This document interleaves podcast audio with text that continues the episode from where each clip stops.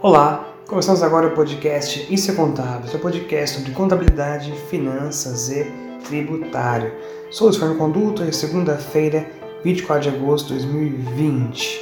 E nosso bate-papo é sobre Valuation Parte 4, onde falaremos sobre a metodologia de valor patrimonial. Bom, que metodologia é essa? O que é valor patrimonial? Como que eu chego nisso? Quantas perguntas? Então vamos lá, né? Vamos aqui falar um pouquinho sobre isso e ver como que funciona. Bom, essa metodologia de valor patrimonial, ela tem o que? Como objetivo conhecer o patrimônio líquido da sua empresa, ou seja, o patrimônio líquido contábil de, da sua entidade, é o quanto vale né, a sua empresa olhando como aspecto, né, como pano de fundo, a contabilidade. Mas para isso, somos seus ativos circulantes e não circulantes, né? e após isso subtrai-se as dívidas e demais obrigações registradas no passivo circulante e não circulante dessa companhia, certo? Bom, para você conseguir saber mais, conseguir assim tirar o máximo proveito possível dessa metodologia, é imprescindível né, que você conheça o significado de alguns termos relacionados à metodologia. Termos são esses? Termos contábeis, né? Por exemplo, vamos lá, começar agora aqui do comecinho, né? O ativo circulante, que é, uma, é um dos pontos que vai pegar você se você for usar essa metodologia.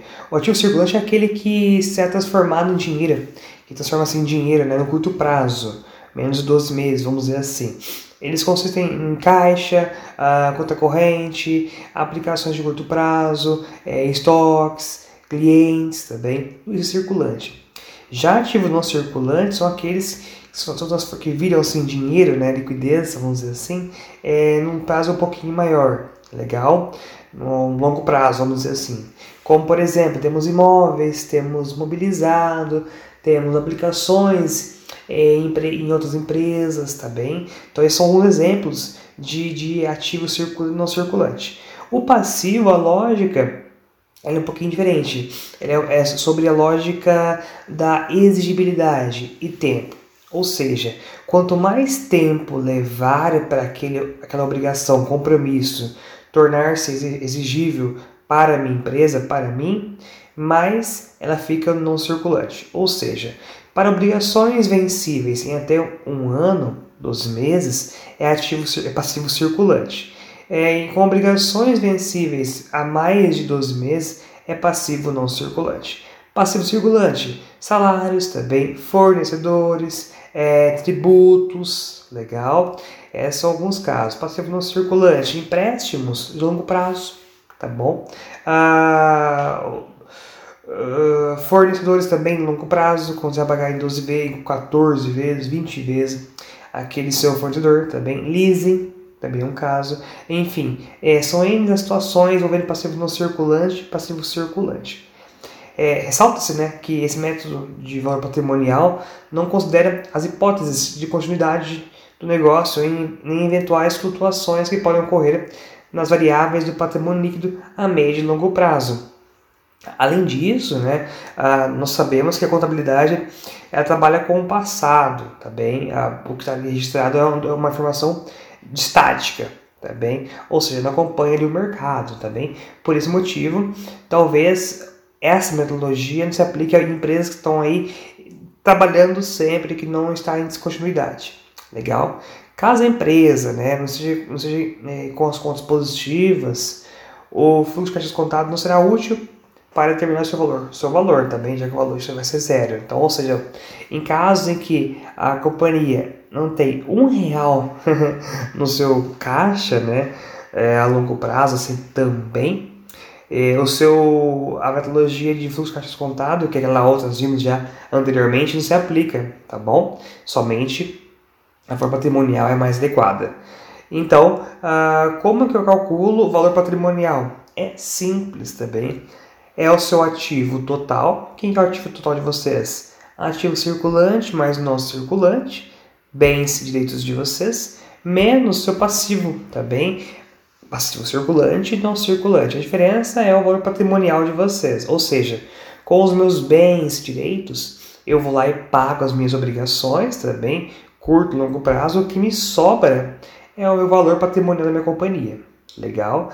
Ah, mas é, eu sei que o meu ativo imobilizado na contabilidade consta só 100 mil reais. Mas eu sei que no mercado eu vou conseguir por ele 500 mil reais. E aí? O que, eu faço? Aí, pessoal, aí que mora o perigo, né?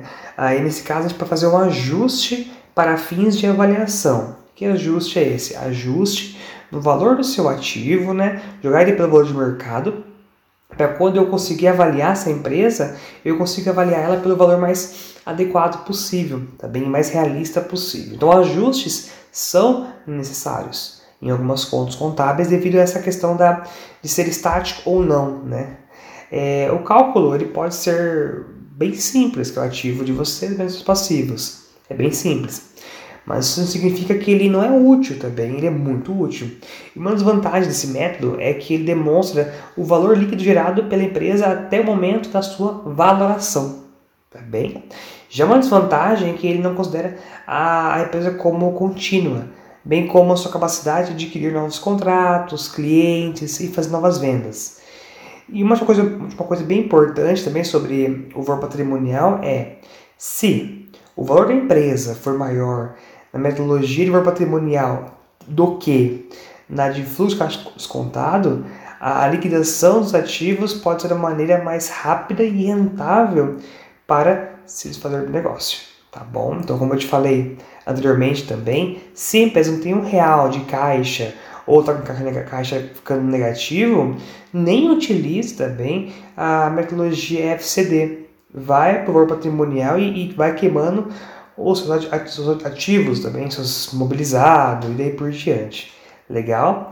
Bom, pessoal, a ideia aqui é te dar mais conhecimento, né, de dar alguns insights ali preliminares e nunca esgotar o assunto, é só começar, tá bom?